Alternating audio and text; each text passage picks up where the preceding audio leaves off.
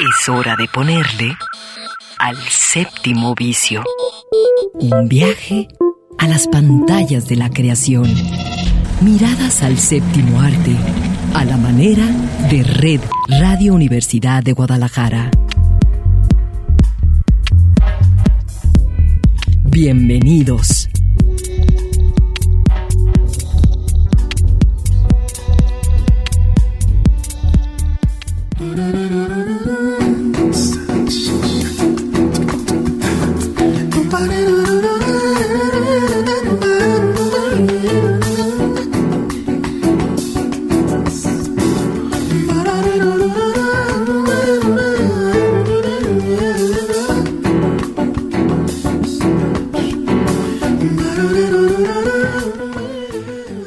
Tardes, así comenzamos hoy el séptimo vicio.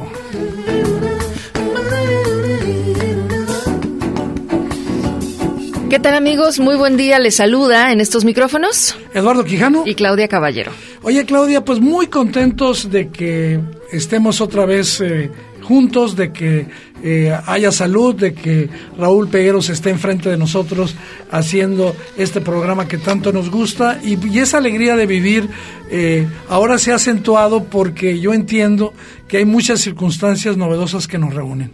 Sí, definitivamente. Y es sábado, hay muchos motivos. Podemos hacer una larga lista de celebraciones el día de hoy. Tenemos un programa con muy buena información, así que les invitamos a quedarse. Y lo primero que vamos a hablar es vamos a hacerle un, homenaje a uno de esos personajes que hasta le da envidia a uno porque todo el mundo lo quiere.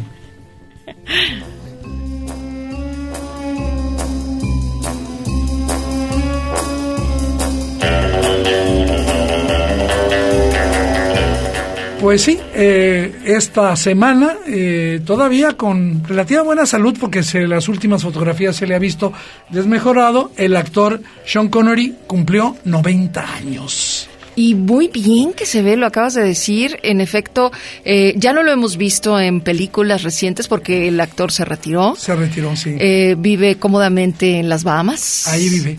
Y guarda su fortuna también del tema fiscal. Entonces, eh, por eso es que ya no hemos visto a Sean Connery como nos gustaría verlo en acción con los diferentes papeles. Hoy vamos a hacer un recorrido por su, su obra, su carrera. Su carrera, sí. Fíjate que eh, eh, decía yo que es alguien que difícilmente te vas a encontrar a un espectador cinematográfico que diga que no le simpatiza. Digo, no digo que no exista, pero eventualmente ese, ese tipo de actores que convoca, sobre todo en el sector femenino, lo quiero decir. Sí, las abuelas, las abuelas lo tienen entre y sus... no de la abuelita, las que ya están de macicitas. No, digamos, no, bueno, la, hay de- abuelas muy jóvenes, perdóname. pero- Exactamente, no, no, yo, yo- yo muy sexy. Creo que está es. en la lista de los hombres más sexys de... En un momento se Sí, fue sí. definido por eh, la, una de las revistas de esas de, de espectáculo como el hombre más sexy del mundo Sí, es el estereotipo macho, alfa, eh, pelo en pecho. de los años 50. Sí, claro, pero que permaneció por muchos años. Vigente, bueno.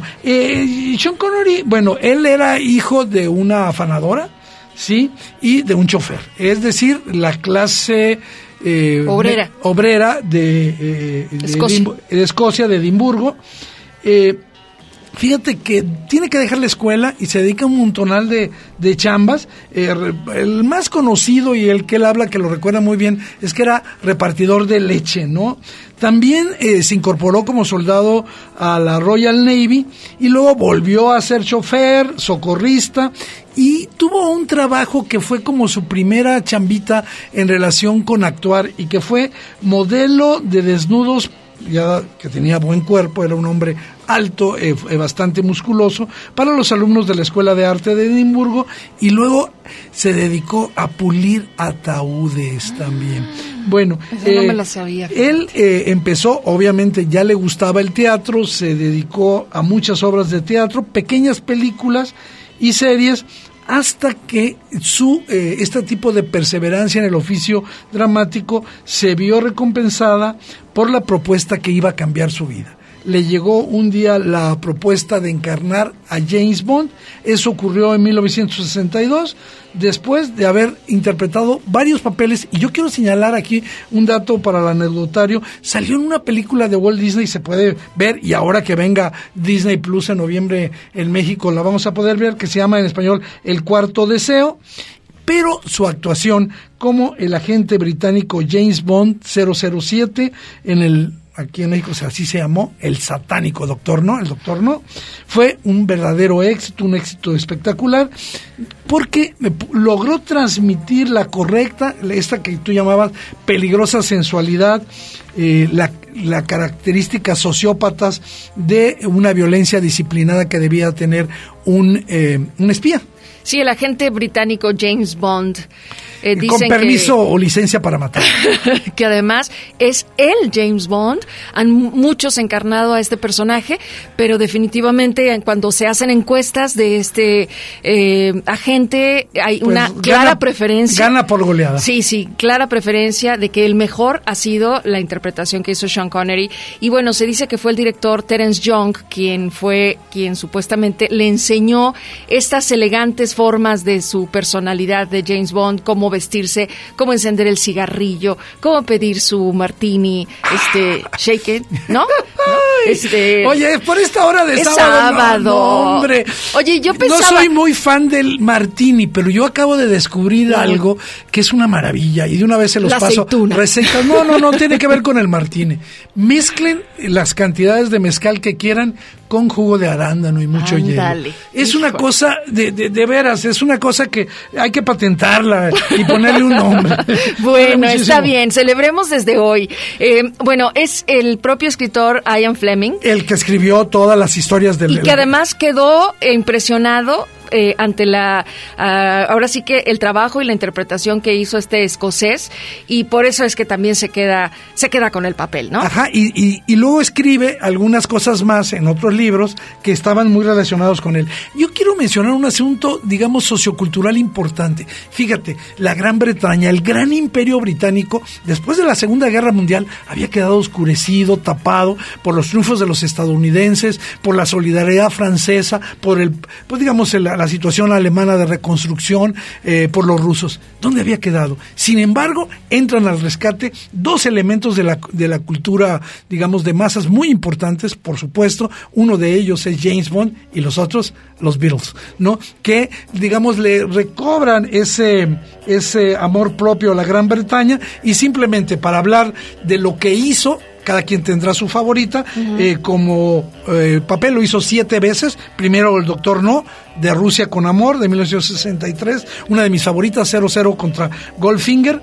El 64, Operación Trueno, del 65. Solo se vive dos veces, del 67 y dos eh, bonds posteriores, eh, los diamantes, no son, son eternos. Son eternos, muy bien. Y nunca digas nunca jamás. De 1983, que luego ya cambiaron a su digamos, a su protagonista porque él dijo que ya no quería. De hecho, él terminó odiando a James Bond. Pero por supuesto, hay otras muy buenas actuaciones que nos toca hacerlo eh, de James Bond en el cine y vamos a hablar de ellas.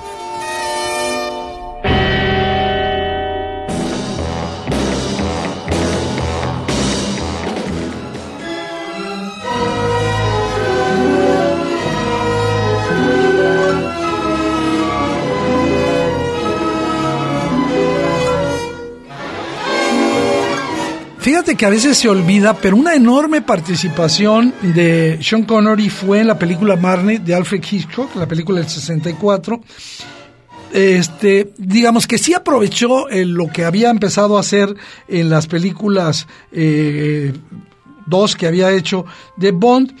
Y eh, sin embargo aquí su actuación tenía mucho más peso, él era más inquietante, él aparece ahí como un eh, arrogante, posesivo, eh, incluso violador, editor, eh, y en la oscuridad de este personaje encajó muy bien con la ansiedad misteriosa del personaje que interpreta como Marnie Tippi Hendrick, ¿no? Otra actuación eh, muy importante, que búsquenla, es una gran película en blanco y negro, por ahí me di cuenta que existía la versión en YouTube completa, eh, que se llama eh, La colina de la deshonra del gran director Sidney Lumet, donde va a interpretar a un soldado que, pues, bueno, lo envían al desierto de Libia y es obligado a castigos verdaderamente sádicos, subir colinas bajo los rayos del sol y obviamente este papel eh, que rudo, fuerte, que sí tenía y que de alguna manera se lo habían borrado con elegancia de Bond, lo recupera en eh, La colina. En los años 70, Claudia, hace uno de los papeles más escandalosamente ridículos que hizo en su vida en una película que luego se hizo de culto, una película de ciencia ficción eh, de John Borman que se llama Sardos y él hace ahí un, papel de pues muy extraño, ¿no? Este que a mí no me gusta eh, para nada, incluso este digamos se, olvidó muy pronto. Otro papel que trabaja él eh, en películas con Sidney Lumet es en La ofensa como un policía que sigue casos de pedreastia, pero llega una de sus grandes películas que todo el mundo empezó a recordar, las que tú llamabas las abuelitas.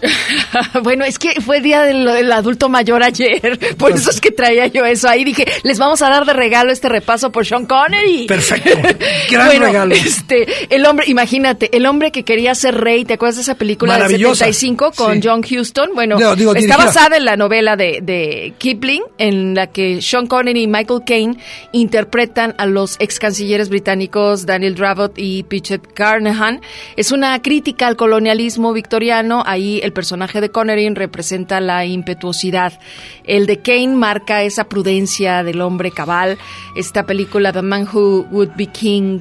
Una gran película. Fíjate que es una película que lo marcó mucho porque adquirió todo, digamos, este, este aire majestuoso que le ponía a sus actuaciones. Era, era de una corrección dramática brutal. Y aquí, en este duelo que tiene en esta película que bien mencionas, El hombre que quería ser rey, este, está muy bien. Otra película es, digamos, más palomitera, pero tiene su, como dicen en Veracruz, su jícamo. Es una película que hizo el año siguiente que se llama Robin y Marian, de Richard Lesser, que interpreta a un muy envejecido Robin Hood, pero ¿quién crees que es la pareja? Nada menos que Andrew Harpoon, que hace el papel de Marian. Creo que es una película que si la buscan por ahí les va a dejar buenos momentos. En los años 80, eh, los personajes eh, en el cine muestran a Sean Connery en variados, eh, digamos, personalidades, estados de ánimo, mucho más otoñales, ya era un hombre mm, mayor, y un poco, digamos, irónicos, autodespreciativos. Él va a interpretar a Gamenón en Bandidos del Tiempo, la película de Terry Gilliam, y también va a ganar y seguramente tú la viste, un eh, eh, merecido premio, un Oscar de la Academia como mejor actor secundario por una película maravillosa. Los Intocables. Los Intocables de Brian De Palma, donde interpreta al policía, al detective eh, Jimmy Malot, que va a ayudar a Kevin pues, Costner, que está interpretando a Elliot Ness. Y eh, pues, se van a enfrentar al Capón, interpretado nada menos que por Robert De Niro. Híjole, ya se me antojó volverla a ver, es una gran y bueno, eh, la banda más joven no lo puede olvidar en un papel semicómico, medio filosófico, que es en el papá, en el padre de Indiana Jones, Henry Jones, en Indiana Jones y la última cruzada de 1989. Hay que decir algo curioso.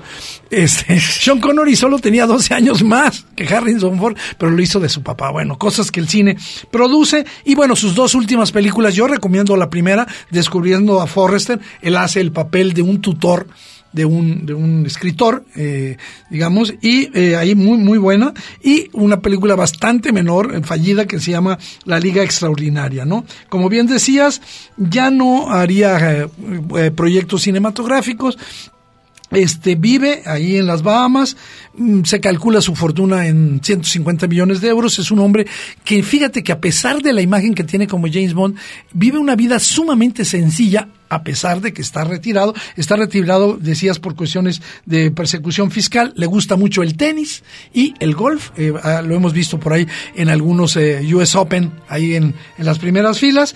Y fíjate que un detalle político de él es que él siempre se ha definido como un independentista, como un eh, escocés que no se asume como parte del, del digamos, del la Gran Bretaña, del Reino Unido, y ha apoyado siempre al, Partido Nacionalista Escocés. Eh, creo yo que este, él impulsó mucho el referéndum que perdieron en el 2014. Y tiene fama de mal genio el señor. Sí, ¿no? sí de, todo fuera de las cámaras. Fuera de las cámaras es eh, eh, poquito y con Gruñón. y poquito y con cuidado. ¿Y qué te parece si justamente de una de las películas de James Bond escuchamos a Paul McCartney y los Wings con esto de Vive y deja morir para irnos a nuestro primer corte?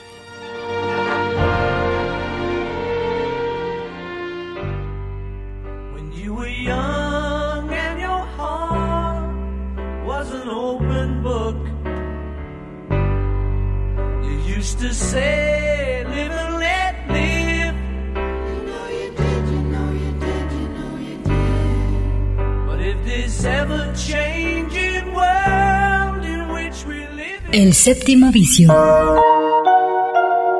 Nuestro alfabeto de imágenes para entender el cine. Regresamos.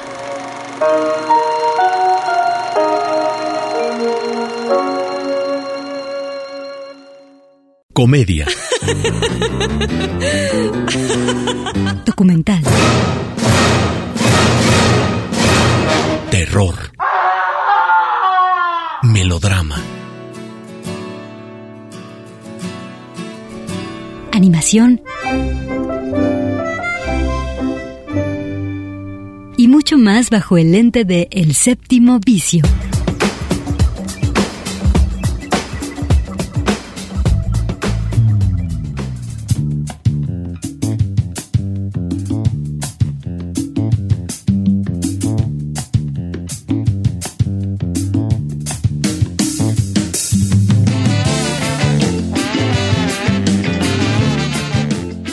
En el séptimo vicio, eh, Claudia Caballero, platicábamos arrancando este programa, la edición de hoy, sábado 29 de agosto, que eh, pues uno de los resultados eh, quizás más promisorios de esta pandemia, de esta circunstancia que estamos compartiendo los seres humanos, es que hemos tenido que hacer las cosas en común la, la, familia ha vuelto, esa que se había disgregado, se había dispersado en, en espacios y en, en horarios. Honorarios, muy bien.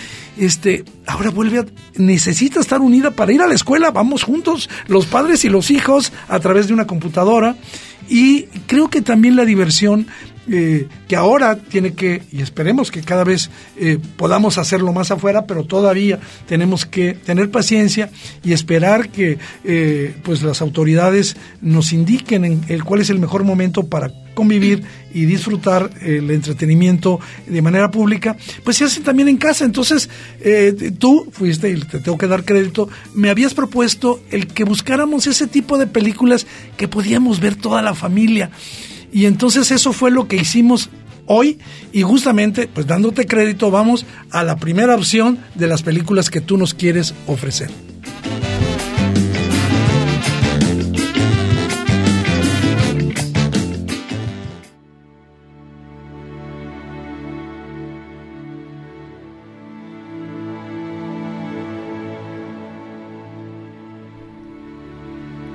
Pues Empezamos con algo de drama para terminar en algo que sea ya más revoltoso, porque en las familias pues hay de, diferentes momentos y podemos atender a historias que nos van a mover, que nos van a retar, incluso nos van a dar un poco de miedo o nos van a poner a pensar, pero todos juntos frente a esa pantalla, que era lo que tú mencionabas, Eduardo, está una película que ustedes encontrarán en HBO, Cazadora de Gigantes.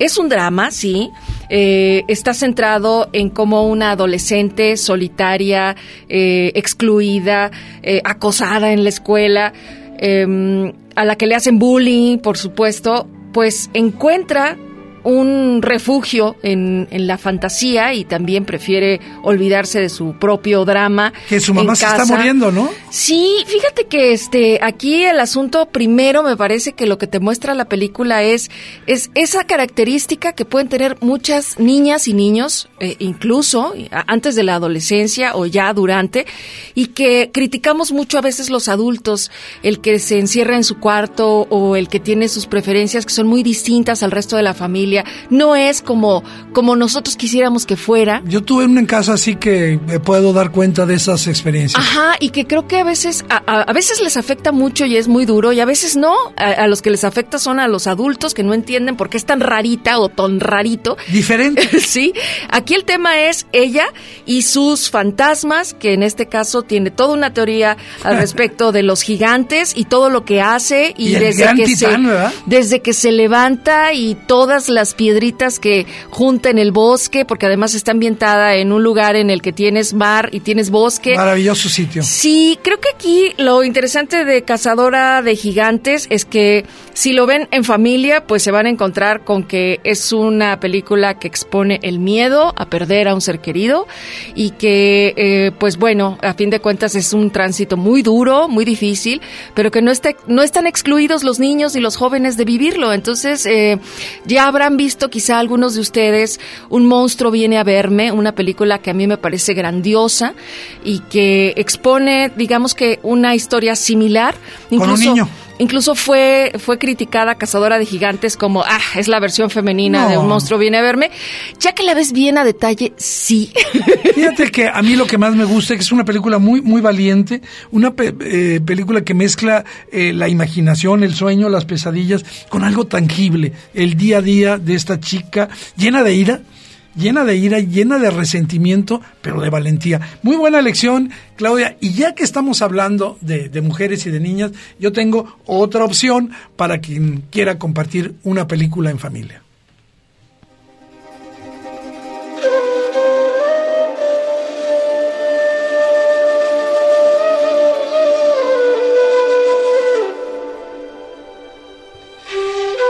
La película que yo eh, seleccioné eh, es El pan de la guerra, una animación eh, eh, que pueden ver en la plataforma Netflix. Eh, gira en torno a la familia de Parvana, una niña que vive en el Kabul, que está gobernado por los talibanes en la mitad de los años 90, su padre, que no le ti- tiene una pierna, su hermana mayor, un hermanito eh, pequeño bebé, y su madre. Pero un día su padre se va a rebelar contra los malos tratos que les dan a las mujeres los talibanes y es apresado, eh, enviado a una prisión para disidentes.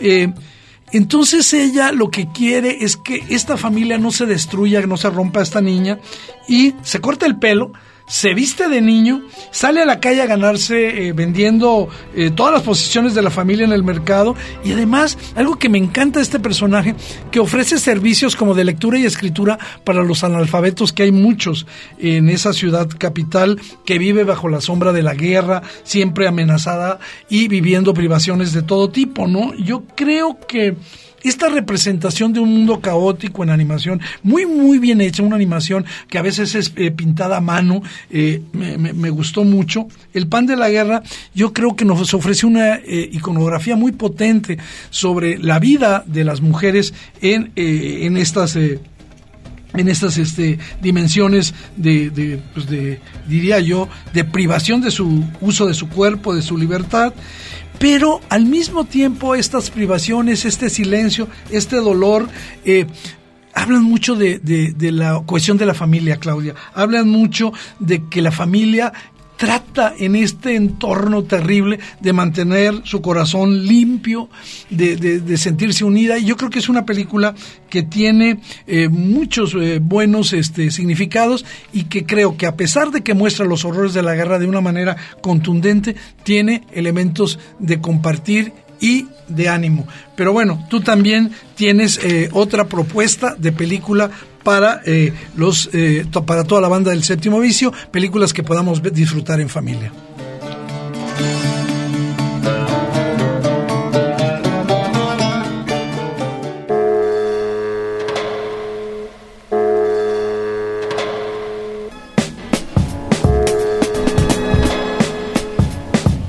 Sé que hay muchas películas que se disfrutan en familia y que incluso ya hay favoritas.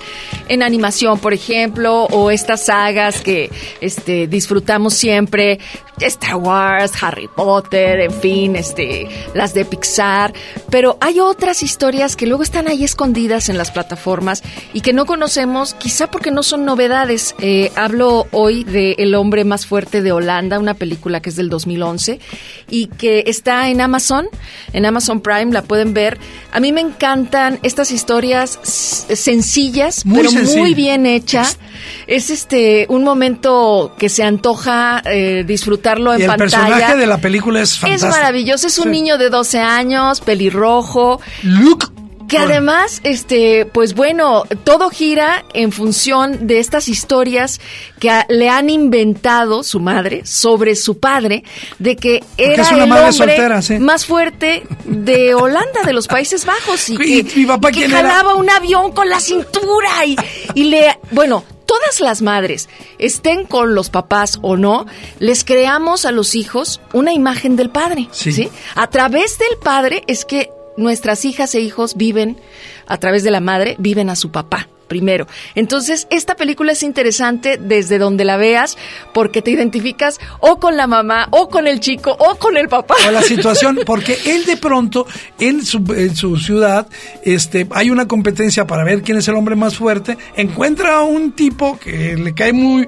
muy, muy bien y entonces, pues él se identifica con, con este personaje que se llama René, se identifica con René y entonces dice, por la cuestión del pelo, este es mi papá. Yo estoy seguro que este es mi Es una excelente actuación, me parece, del, chico, del, del, hombre, sí, del hombre más fuerte, y también, por supuesto, de la mamá. Puede ser que parezca predecible, ¿no? El guion que dices, ay, pues ya sé, ya sé para dónde vamos, Va a estar pero lo disfrutas, está cálida, es una película cálida, sin mayor pretensión, y que pues se las dejamos para que la puedan disfrutar, porque también es divertida. Sí, hay una escena, digo, hay una, una situación ahí que eh, con Luke y, la, chica más grande de la clase, porque él aparte estaba medio traumada por estar pequeñito. Lo ponen bastante, digamos, eh, musculoso. Su amigo René lo ayuda a ponerse más fuertecito, pero a mí me gusta mucho esta complicidad que establece con una chica que antes tenía.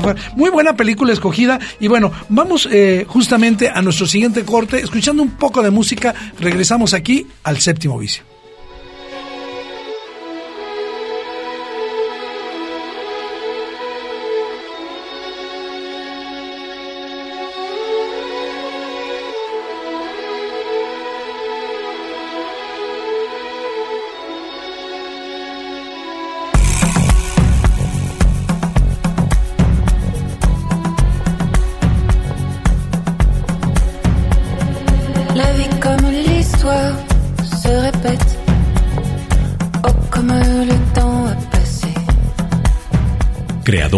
Espectadores, críticos. Todos tienen su boleto para entrar a El Séptimo Vicio.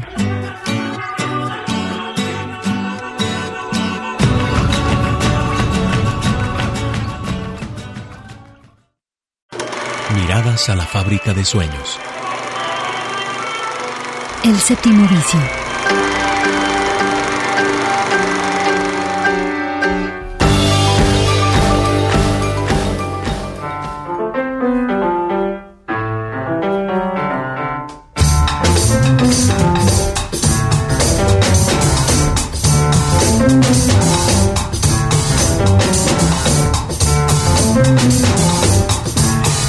Nos quedamos picados escogiendo películas para ver en familia porque algo que sí distingue esta selección que hicimos es que no se tratan de esas películas eh, de ver por ver o divertirse por divertirse. Estas películas tienen cascarita pero también tienen relleno, tienen sabor, tienen significado. Tú decías, se pueden gozar, se pueden disfrutar, te dejan un buen sabor porque viste algo que hizo pensar sobre tu propia vida, sobre tus relaciones, sobre tu infancia, y de eso se trata.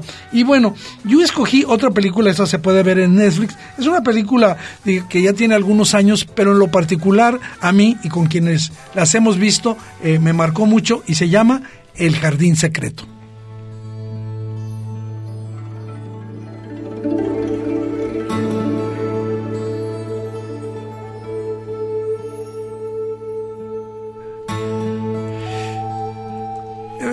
La película es maravillosa, visual y en términos de actuación. ¿De qué va? Bueno, pues eh, siempre este tipo de películas tienen, digamos, el elemento del huérfano o en el caso de aquí del niño que busca, de la película que mencionábamos en el bloque anterior, este, del niño que busca a su padre. Esta es una niña eh, huérfana. Eh, que hace un viaje largo desde la India hasta Liverpool en la Gran Bretaña y bueno pues este la recibe la ama de llaves, que es Maggie Smith, este, que es dura, que es fría, y eh, pues ella vive en un gran palacete que le han heredado, ahí está su tío, que no la, no la pela, y como tampoco la pelaban antes sus padres que mueren en un accidente, pero eh, eh, ella empieza a, vagar, a descubrir, a explorar la finca, y de pronto descubre una puerta secreta que la, que la conduce a un jardín realmente cuyo acceso está prohibido,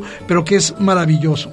Y bueno, eh, ahí se empieza a, vincular con otro niño, eh, Deacon, un niño que tiene una particularidad, Claudia. Él se puede comunicar a su manera con los animales y empiezan a establecer una relación muy interesante, ¿no? También descubren que en ese mismo como castillo en esa gran finca, vive un primo de ella, Colin, que pues eh, aparentemente por no poder caminar durante muchos años no ha abandonado la cama. Entonces son situaciones de perfiles de niños muy diferentes que se reúnen y se va creando una atmósfera casi mágica porque ambos quieren llevar a que disfrute Colin de este jardín secreto, ¿no? lo quieren mover, ¿no? Está basada en una, en una novela de, de Frances eh, Hodgson Burnett y eh, la directora es la polaca Agnieszka Holland. Una historia en, en, verdad conmovedora, este, que obviamente va a tratar temas fuertes como el trauma, el trauma del abandono, la niñez, pero también la alegría de vivir. Yo creo que eh, su principal atractivo es la intensidad, la sensibilidad, eh, que mezcla imágenes un poco tristes, pero otras como de cuento de hadas, ¿no?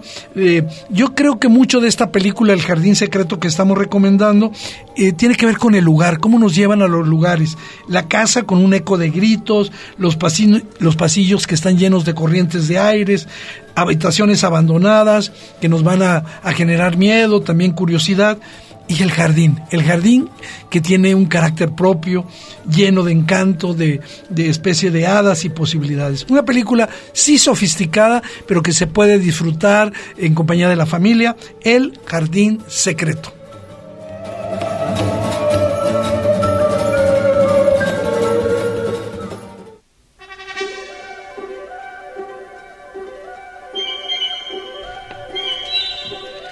Pues la recomendación que les traigo yo en este momento de películas eh, para ver en familia es una que muy pronto veremos el remake ya en los próximos meses. Ya se filtró incluso el póster en el que podemos ver a Anne Hathaway.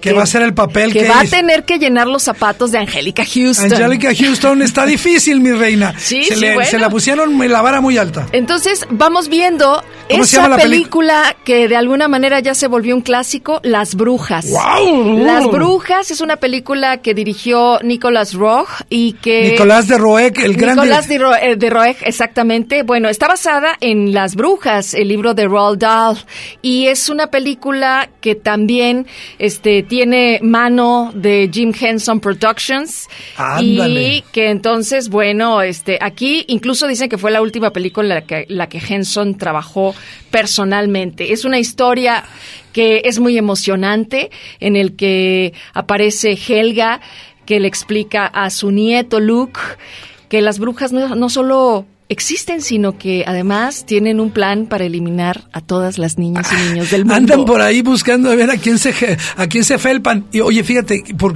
por si alguna gente no recordaba quién es Jim Henson, bueno, Jim Henson es nada menos que el creador de los Muppets, el creador de series que han pasado a la historia, ¿verdad? Pues es un genio creativo. Un genio, creativo, hizo Laberinto eh, entre las películas, pero esta, eh, los, digamos, las... Eh, los mopeds que saca, que anima ahí, son, eh, entre ellas, eh, todo el maquillaje que él diseñó para las brujas es extraordinario. Sí, es una comedia, tiene fantasía, por supuesto. De humor negro, tiene, ¿eh? Pero tiene suspenso, tiene terror, ajá, humor negro.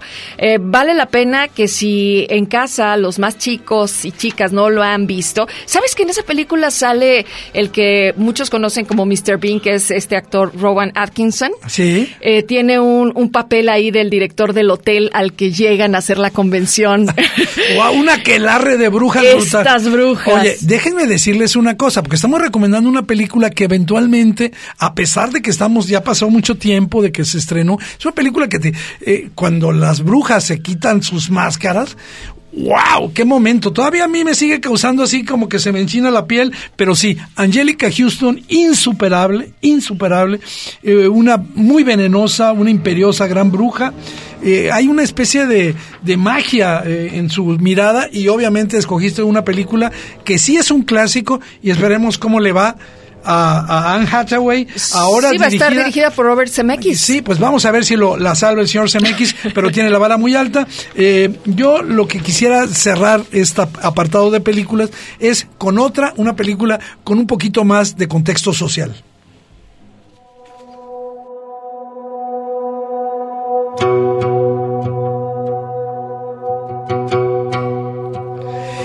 Y bueno, eh, estamos acostumbrados a ver a África como algo exótico, como algo paupérrimo, como, como el, digamos, el sótano de una civilización, pero no las estamos acostumbrados a ver a la África real.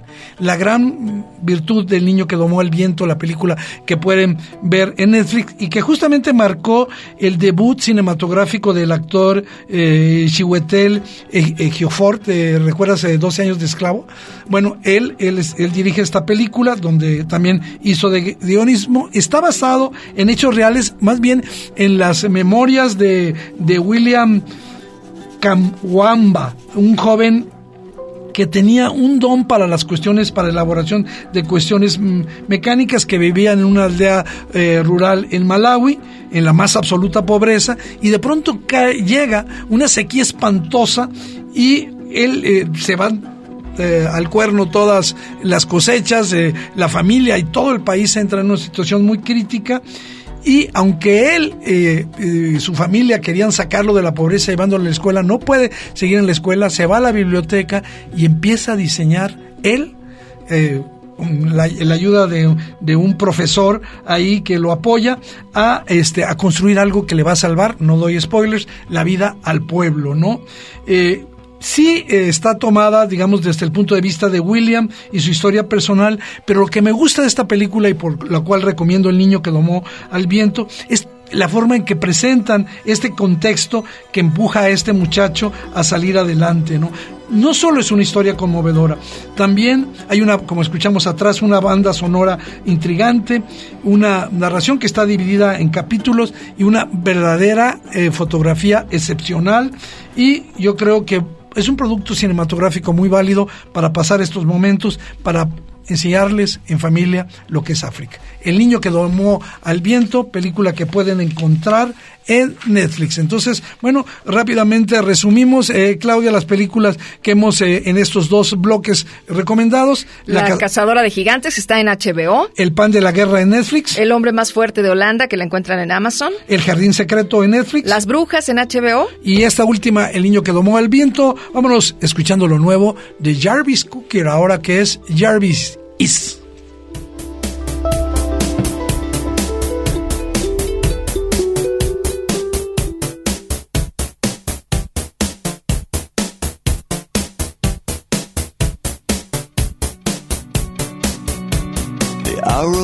Knows nothing of its target.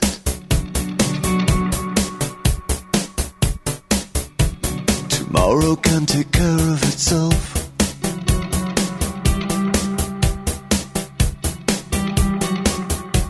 Your children are here to tell you. Un espacio de gozo común en el 104.3 de FM. El séptimo vicio.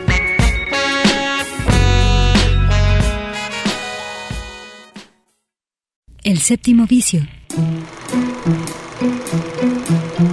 Cine en permanente construcción.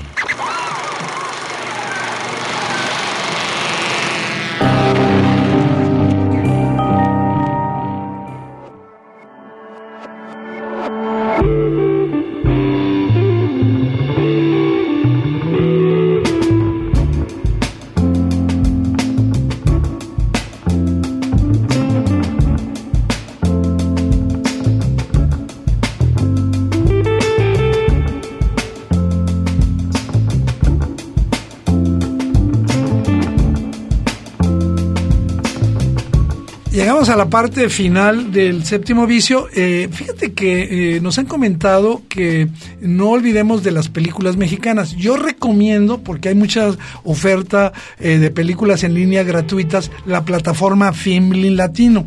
Filmin Latino, por ejemplo, de hoy y mañana, hoy sábado y mañana, estará ofreciendo varias películas. Yo subrayo una, sí, el premio eh, de Paula Markovich, que es ahí la relación también con un niño, que yo creo que también se puede ver eh, esta película en, familia. Pero bueno, en la oferta de eh, cine en línea de, de, la plataforma Film Latino. Pero Claudia, también los chicos se han ido haciendo a adictos, no solo los adultos, a um, las series. Y hay series que tienen todo el perfil infantil, juvenil, pero que creo que a, nosotros los adultos también nos, nos aportan algo, ¿no? Y, tú, para esta sección de series para compartir en familia, escogiste una, yo ya la había visto y le dio un gustazo, porque es una serie que yo en su momento disfruté muchísimo. Sí, fíjense que aquí incluyo una sugerencia que hay eh, interesante que puedan remasterizar este tipo de contenidos audiovisuales. Ya comentábamos hace rato el trabajo extraordinario de Jim Henson. Me refiero a el cuentacuentos.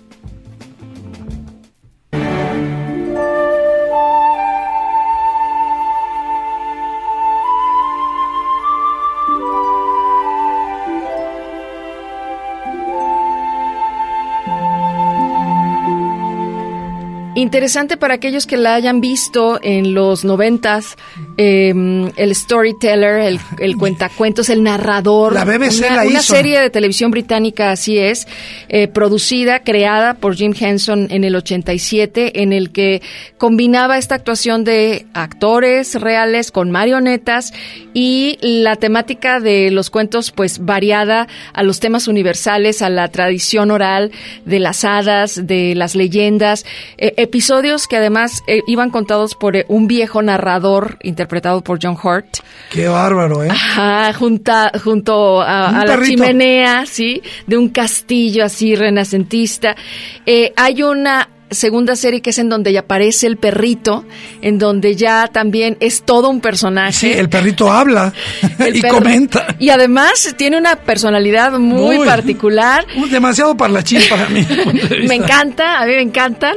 Y creo que lo interesante, esta serie, este, bueno, es, esta primera de las eh, leyendas y la otra que es la de mitos griegos, Em, y que ahí aparece Michael Gambon em, y, ahí es el narrador de, las historias de Teseo, del Minotaurio, de Orfeo y Eurídice, de Dédalo e Ícaro. Em, y creo que para las familias hoy unirnos en pantalla, insisto, eh, con una historia corta, porque la verdad es que los episodios no son largos. No, son de 28 este, minutos. Quizá algunas de estas historias ya las conozcan. Pero están muy bien hechas, Claudia. Están muy bien contadas. Bueno, aquí lo interesante es ver este trabajo que es vigente y que... Qué bueno que lo eh, recuperaron. ¿eh? Está disponible para que ustedes lo puedan disfrutar en Amazon, en la plataforma de Amazon Prime. Y yo creo que, bueno, pues van a tener para, si es en fin de semana o durante la semana, cada día, hay esta tradición de contarnos historias, de contarnos cuentos. Eh, tiene esta riqueza de funcionar como pegamento entre las personas. Hay un vínculo que se fortalece siempre que estamos compartiendo algo y pues también la posibilidad del cine, por supuesto, y ahora en las plataformas desde casa. Fíjate que me puse a investigar. Eh, yo fui fan porque me gustaba esta combinación que aparentaba ser dedicada solo para que acercar a los niños y a los jóvenes al conocimiento de estos mitos de diversas procedencias, pero que creo que eh, va mucho más allá, ¿no? Este conjunto de príncipes, de brujas, de conjuros, de luchas, yo creo que tiene una aproximación mm, mucho más matizada, más adulta, más con más eh, peso, ¿no?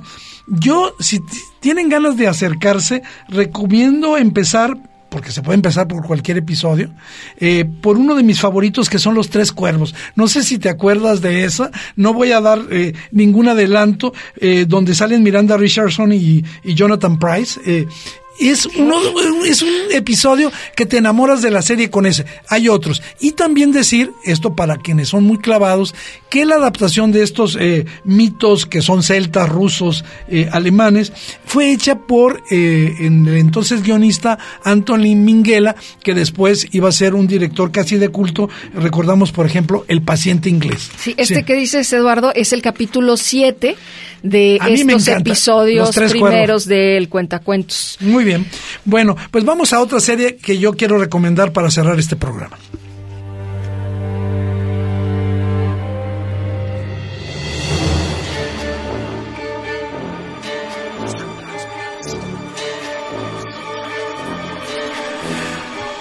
Bueno, eh, cuando yo le comenté a Claudia, me dijo, es que la película es muy buena. Pues fíjate que ahí entramos en una disputa. Estamos hablando de una serie de eventos desafortunados, este, que nosotros eh, recordaremos la película con Jim Carrey en el personaje eh, principal, este, del Conde Olaf. Así es. Este, y eh, yo lo que quiero recomendar es esta serie que está en Netflix, son tres temporadas, ya terminó eh, las tres temporadas. En total 25 episodios. Eh, eh, decir que eh, una serie de eventos desafortunados está basada en las novelas del autor eh, conocido como Lemony Snicket. Snicket. Sí, pero que en realidad se llama Daniel Handler, ¿no? Él, bueno, un, un autor que ha vendido más de 100 millones de libros, o sea, para eh, es un au- autor que quienes siguen eso es de culto y eh, yo creo que aquí lo que vamos a básicamente decir sobre la serie es que se trata de las aventuras de tres hermanos, eh, los hermanos Baudelaire, eh, Violet, Klaus y Sonny, y que pues este eh, ellos van a lo que van a buscar lo que van a, tratar de encontrar es eh, qué produjo un incendio que acabó con la vida de sus padres y que los deja pues sin casa donde vivir no este ellos son puestos a custodia por un excéntrico familiar ya lo mencionaba el conde Olaf aquí en la serie interpretado maravillosamente por Neil Patrick Harris me parece mejor para mí eh, Neil Patrick Harris que el propio eh, eh, cómo se llama Sí, el actor de la película que acabamos de decir. Jim Carrey. Jim Carrey. Que fíjate que ahí, bueno, sí, claro, hace un conde Olaf exagerado, este, Sí, bastante eh, sobrado. histriónico aquí me Sí, gusta sí. más porque es un actor en decadencia no Ha retirado a mí me gusta mucho eh, este esta Sí, historia ¿cómo, cómo lo construye Neil Patrick? Y luego también está un narrador ahí que es eh, Patrick Warburton. Este, creo que es un mundo en el que tenemos distintas tonalidades de la comedia, desde la comedia más trivial hasta una comedia oscura, negra. En el plano visual, la serie es verdaderamente fascinante.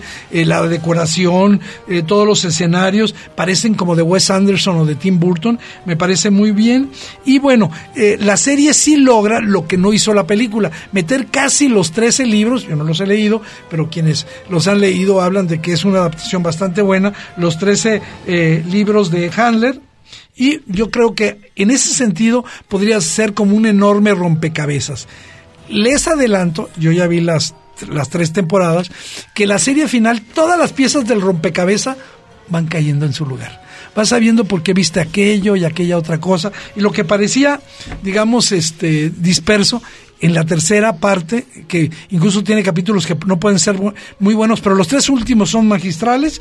Y yo creo que eh, el principal eh, logro es que mantiene un nivel de exigencia, de calidad muy buena la serie, es divertida, astuta, yo creo que inteligente, un divertimento que desde el primer episodio en mi caso yo quedé prendido y aunque es desigual, no se mantiene en los 25, yo creo que el conjunto de eh, una serie de eventos desafortunados, la serie de tres temporadas en Netflix, vale mucho la pena, Claudia.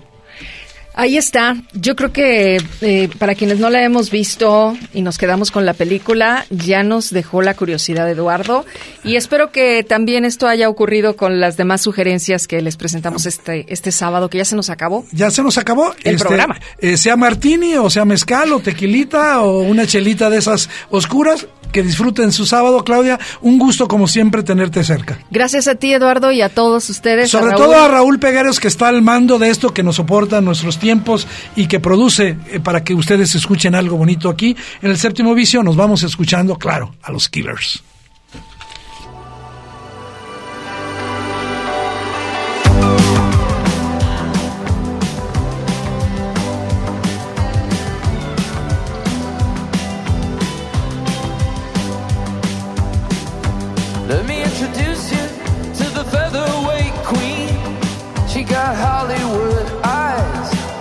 Can't shoot what she's seen. Her mama was a dancer, and that's all that she knew. Cause when you live in the desert, it's what pretty girls do.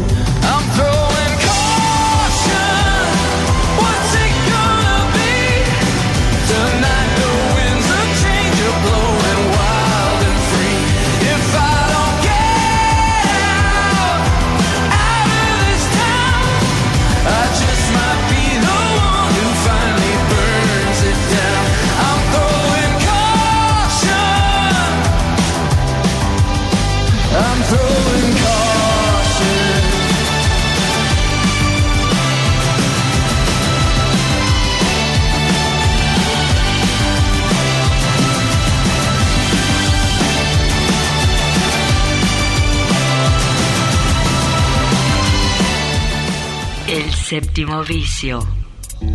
La cultura del cine en imágenes sonoras. Un viaje a las pantallas de la creación. Escúchanos todos los sábados desde las 3 de la tarde. Hasta la próxima.